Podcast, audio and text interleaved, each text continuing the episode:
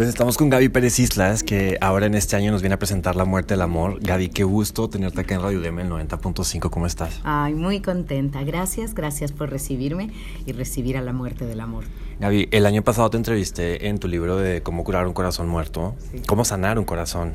¿Cómo curar un corazón, roto? Ya, andamos resolviendo los, tres libros de Muy bien. Qué gusto. Y la verdad es que es muy importante porque después de pandemia se puso muy de moda ir a terapia, se normalizó más. O sea, ¿sabes? Pero ahora creo que es importante normalizar la tanatología. Siento que hay muchos duelos por ahí que están chocando con otros duelos, ¿no crees? Fíjate que me encanta que lo digas y solitos los chavos han decidido que para atender su mal de amores, como decíamos antes, no quieren ir a una terapia larga, no quieren empezar a revisar su infancia, sino la intervención en crisis. Es muy inhabilitante terminar una relación, te, te hace sentir muy mal. Entonces, es importante trabajarlo, pero con alguien que te dé retroalimentación, no solo hablar tú, porque si solo hablas tú, a lo mejor caes en un ping-pong de, pues no te comprendes y sigues en tu mismo loop de ideas. Necesitas este, esta retroalimentación la tanatología es una terapia breve, una terapia de acompañamiento y son solo 10 sesiones en las que yo te tengo que poner en las vías de tu vida para que sigas adelante después de haber perdido un amor. Claro, lo freudiano y el psicoanálisis es mucho más lento y más profundo y podemos caer en una especulación. Creo que no es para todos, ¿no? No es para todos y además es muy adecuado para ciertos procesos, ¿sabes? Para cuando quieres revisar heridas de la infancia, tu historia y bueno, perfecto. Pero las relaciones vienen y te inhabilitan el día a día. Igual no puedes funcionar, no puedes ir al trabajo, te tardas más en rasurarte. O sea, es increíble cómo nos hace lenta la vida el tener el corazón roto. Claro, eh, hay dos frases que me gustan mucho, que es te relacionas con lo que te alcanza emocionalmente y el tamaño de tu enfermedad directamente proporcional al tamaño de la enfermedad de tu pareja. Eso me encanta, me encanta. Muy poco se entiende esa segunda frase, ¿sí o no? A mí me gusta más la segunda que la primera. Claro, es muy fuerte. ¿Por qué? Porque la primera de que tienes lo que te alcanza es muy ambiguo, muy ambiguo, porque a veces escoges a alguien desde un muy buen lugar tuyo de querer ayudar a otra persona o de querer protegerla, pero la pareja no es un tema de adopción. Necesitas encontrar a alguien, cebras con cebras, jirafas con jirafas, para poder estar con alguien. Entonces, habría que revisar mucho realmente por qué te alcanza para lo que te alcanza y creo que nos cosifica un poco también el pensar que me alcanzó para ti o no me alcanzó para ti, ¿no? Cosificar es hacer que tu pareja es una cosa, ¿no? ya no es, no es un individuo, pues. Es el objeto de tu deseo, es... Eh, ¿Te acuerdas cuando los chavitos decían así como, no, esa niña es un 10? ¿No? es ponerle un número, no me gusta esas cosas. Pero la segunda, sí, claro, o sea, todos tenemos como heridas, dolores, cosas que no resolvemos. ¿En qué vas a la pareja? ¿Vas a alguien que te sane o vas porque ya sanaste y vas a dar? El escenario ideal para estar en pareja es cuando tú ya sanaste y tienes algo que compartir con los demás. Mi terapeuta Mirna, y ayer lo estaba hablando con otras amigas psicólogas, me dice Mirna que los, las heridas en realidad nunca sanan, simplemente están ahí y se gestionan, ¿sabes? O sea, y tienes que cuidar cómo se tocan esas heridas. Ah, mi amiga Claudette me decía que si se, si se sanan, o sea, ¿qué onda con eso? No se han puesto de acuerdo los psicólogos con las heridas. Si se sanan, no se sanan, cicatrizan, ahí están, Qué bueno están que latentes. No soy psicóloga, ¿ves? Qué bueno que no soy psicóloga porque desde la tanatología yo te digo que toda herida es el principio de una cicatriz. Yo creo que sí se sanan y yo creo que podemos salir adelante y trabajarlo muy bien y dejarlo cerrado por completo. Eh, esa herida, si alguien más te la reactiva, no es culpa del otro, es tuya. O sea, la herida, aunque te la haya ocasionado alguien más, ahora es tuya. ¿Qué vas a hacer con ella? ¿Cómo la vas a trabajar? Ese es el tema. Me encanta que en tu libro además pones ejercicios, haces a que al lector uh, saque un lápiz o una pluma y se ponga a escribir. Y me encanta cómo cierra este libro. Me lo devoré ahorita en menos de media hora. o sea, está así que sobres. Eh, y me gustó que dices, relacionate como el adulto que eres, ¿no? Porque luego vemos muchos berrinchitos y sale ese niño y sale esa niña, ¿sabes? Sí, princesita y reyesitos digo yo. Y claro, este es un libro para adultos. Este no es un libro para niños, es un libro para jóvenes, pero adultos, ¿sabes? Que si tú ya eres lo suficientemente adulto para estar en una relación, tienes que ser lo suficientemente adulto para trabajar en ti y darte cuenta que el final de una relación no es el final de tu vida y que aunque se sienta así. Aunque se sienta así de momento, pero te voy a agregar dos palabras, por ahora. Es que estoy roto, por ahora. Es que me voy a quedar solo, por ahora. Por ahora. Porque también duelar, tener los duelos, llega una dosis muy alta de pensamientos intrusivos, constantes. Desde qué estará haciendo la otra persona, desde qué, que ya está con otra, otro, eh, hasta ya no voy a tener ninguna relación, ¿sabes? Esos pensamientos básicos y clásicos intrusivos. Se le llama pensamiento catastrófico, que todo va a ir a peor, que todo va a estar cada vez peor. y ahí es donde tienes, te vas a quedar solo. Qué peor pensamiento que ese, ¿no? Es inclusive peor a me voy a morir. Claro. O sea, porque si vas a vivir solo, mejor ya no quieres vivir. Y no se trata de eso. Se trata de parar esa línea de pensamientos y decir, a ver, necesito hacer un alto. Primero tomar la decisión. ¿Sigo en esta relación o la termino? O sea, eso es fundamental y el libro comienza con un test donde yo te planteo para que veas si tu relación está sana, está enferma o ya se murió. A veces las relaciones son un cadáver y venimos cargando al muerto. Claro. Entonces, primero, checa esto. Si decides que tu relación merece que trabajes en ella, entonces caminas hacia el lado de mejorar la relación, no solo conservarla. Y el libro te da esa opción. Pero el libro te abre otro camino también, donde tú puedes decir, si ya voy a terminar, ¿cómo vivo el duelo bien? Para que esa relación no termine conmigo. Un capítulo que me llama mucho la atención es Los amores que nacen muertos. Y eso está brutal, ¿eh? porque tendemos a, y, a... Una amiga también, Azalia, que es psicóloga, habla del Disney Plus, ¿no? O sea, vivimos en Disney Plus al momento de relacionarnos. Me encanta esa expresión. Claro que sí, es que nosotros le ponemos al otro o a la otra cualidades que a veces ni tiene, pero nos imaginamos que no nos habla, no nos busca porque está muy ocupado, porque no tuvo tiempo, no quiso o sea, tenemos que ver las cosas fría y objetivamente, que es lo más difícil en el amor. Pero cuando tú te enamoras de alguien que no se enamora de ti, cuando tú estás esperando algo que no va a pasar, y también lo voy a decir fuerte y claro, cuando tú te enamoras de alguien que ya tiene un compromiso, ese amor nació muerto está condenado a la decepción, al desencanto, y creo que merecemos más. Me encantó que al final del capítulo dice, ¿qué puedes hacer para sanar, recuperar este amor? Nada. No hay nada que puedas hacer. Nada, porque no, existía. No existía. Y cuento un caso, lo que me gusta mucho de la muerte del amor es que pacientes míos generosamente me, permitieron compartir sus historias para ejemplificarlo. Y este es el caso de una chica que trabajaba para un notario y que ella estaba enamoradísima, pero todo lo leía diferente y puso nuestra canción en el coche cuando me dio una ventona a casa y hoy encargó de cenar, pues se encargó de cenar porque nos quedamos tarde. Y cuando ella finalmente, después de años, le dice como, está bien, ¿qué onda? Ya me puedes besar. Y él él nunca le cruzó, él tenía la empleada más leal, a la mano derecha más increíble y él dijo, oye, wow, espérame, yo nunca he querido nada más. Y ella fue a consulta para trabajar esto. ¿Cómo supero este, la ruptura? ¿Cuál ruptura? Si nunca hubo nada. ¿De qué estás hablando? ¿De qué estás hablando?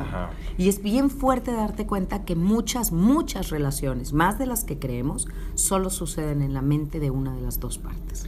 Hay otro que me llamó mucho la atención y creo que es muy fuerte, que es el tema de el amor no fue suficiente, ¿no? Y a todos nos ha pasado. O sea, creo que a mí también me pasó hace poco y es brutal. O sea, dices, órale, qué mal timing. Qué, qué bonito, qué bonita relación, pésimo timing. Pésimo timing. Y, y la vida nos manda cosas que no, yo no creo que la vida te ponga pruebas, este, exámenes, no, no, no es así. Pero nos pasan cosas en el timing de la vida y a veces el amor puede con ellas y otras veces no. Creo muy importante recordar que el amor no lo puede todo es que hemos oído hasta en misa, en las bodas, lo típico de el amor perdona sin límites, ama sin límites. Como dicen, no se duerman enojados, hablen las cosas. Hay que hablar, eso sí estoy totalmente de acuerdo.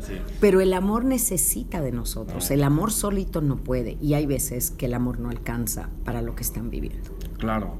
Eh, también crees que tenga que ver un tema generacional, porque ahorita estamos muy susceptibles a las dating apps, de que hay una falsa idea de que hay muchas opciones además de tu relación, ¿sabes? Y eso es brutal porque te confunde mucho, ¿no? Todo el tiempo estamos comparando y compitiendo. Las redes sociales no están funcionando a favor de las parejas. Inclusive los algoritmos de Tinder, eh, Grinder, Bumble, todo eso.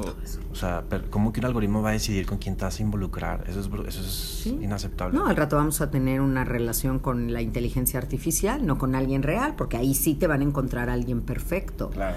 Yo creo que está bien. Yo no, no satanizo las redes sociales ni las aplicaciones para encontrar pareja, pero creo que tenemos que hacer un mucho mejor casting. ¿Desde dónde estás buscando?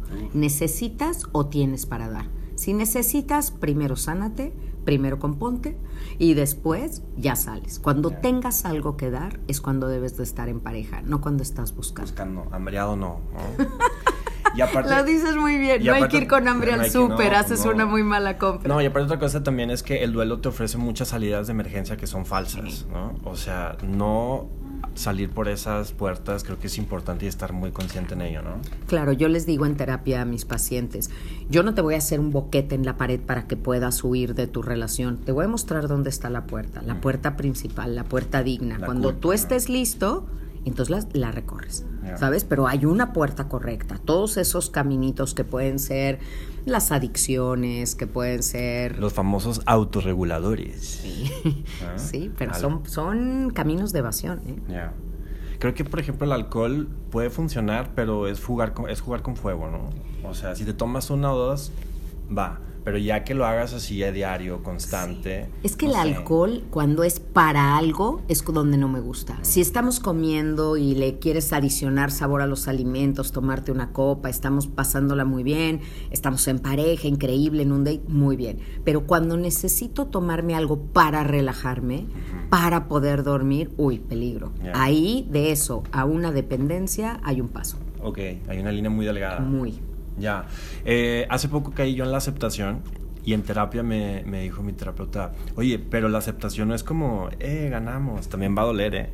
O sea, ¿qué onda con estas fases del duelo? Porque a veces creemos que son lineales y obviamente no, o sea, vas viniendo una y otra. Claro, Elizabeth Kubler-Ross, que fue la creadora de estas etapas del duelo, dijo claramente, solo que como que esa letra pequeña algunos no la ven, no es lineal, no es una sola vez y no es una línea recta vas, vienes. O sea, el duelo se parece más a un plato de espagueti que a un camino bien trazado.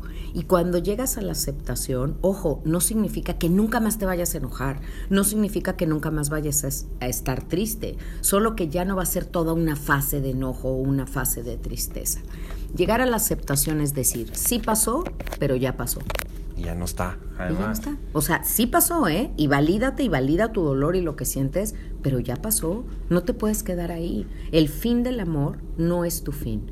Y tras un final viene un inicio. Esta es toda la propuesta de la muerte del amor. Primero darte cuenta. ¿Dónde estoy parado? Ok, esta relación ya se acabó. Muy bien, voy a terminarla bien, vamos a salir por la puerta grande, como te decía. Ahora voy a trabajar en mí. Y para mi siguiente relación, para mi siguiente vinculación, cada relación debe de ser un escalón al que subo y al que subo, al que accedo para poder estar mejor. Ya, ya casi para terminar. Eh, sí existen segundas partes, o sea, esta típica historia de fue mi primer novio, nos conocimos cuando teníamos 30, 20 y tantos, y luego ya a los 40 se vuelven a encontrar. O sea, sí puede haber otro amalgamiento igual. Yo creo, igual no, igual nunca va a ser. Creo que muchas de esas segundas vueltas es una búsqueda, añoranza de tu juventud, de tu propia juventud. Lo que quieres es volver a ser joven, pero mi pregunta es, si no funcionó la primera vez, que estabas, todo era primavera, ¿Ahora crees que pueda funcionar? Solamente si las experiencias de vida que hayan tenido las dos personas las han capitalizado a su favor y son los mismos pero en una mejor versión. Yo te diría que en el, en el mínimo de los casos funciona. Porque luego uno voltea a sus parejas y dices de la que me salvé, ¿no? Al menos a mí así me ha pasado. Veo las así Qué como bueno que no me contestaste. Gracias Dios, gracias Dios que por ahí no le insistí porque no. Ahora, ya por último, Gaby, ¿qué pasa con ese tipo de relaciones que terminan por el deceso de alguien? La, la trascendencia, o sea, que todo estaba bien, que todo estaba... y de pronto esa persona pues partió de este plano. Eh, eso es un poco más difícil, ¿no?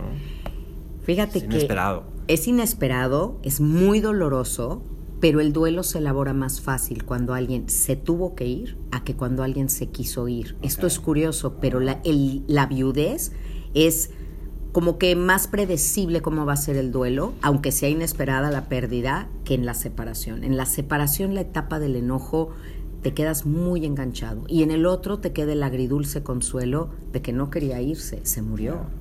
Entonces, eso es como, te permite recordar con más amor que dolor.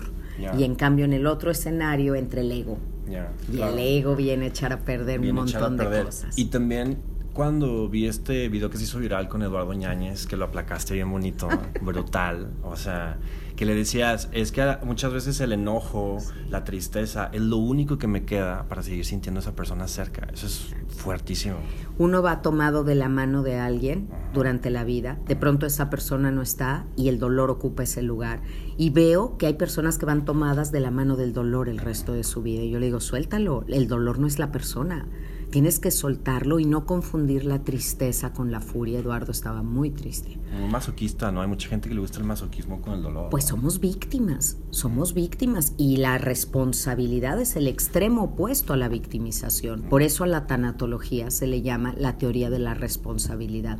Hazte cargo, la herida no te la provocaste tú pero ya la tienes, ahora es tuya, haz algo con ella. Ya. Gaby, ¿cómo le haces para autorregularte tú? Es decir, después de tantas terapias, tantos viajes, tanto exposure, tanta televisión, pero hoy, pero sale el sol, pero redes sociales, o sea, ¿en qué momento paras y te vuelves a encontrar a ti misma para tener estos actos de congruencia que se necesitan con tanta terapia? Sí. O sea, porque las transferencias con los pacientes no solamente son transferencias bancarias, también deben ser transferencias brutales. ¿no? Y contra transferencias de los dos lados, por supuesto. Mira, creo que tengo dos mecanismos. Primera, sí me tomo vacaciones. Creo mucho en, como dicen los italianos, el dolce farniente. Y de verdad lo llevo a cabo. Es decir, cuando me voy de vacaciones me desconecto, ni redes sociales, ni nada para conectarme conmigo. Dos, mi perra.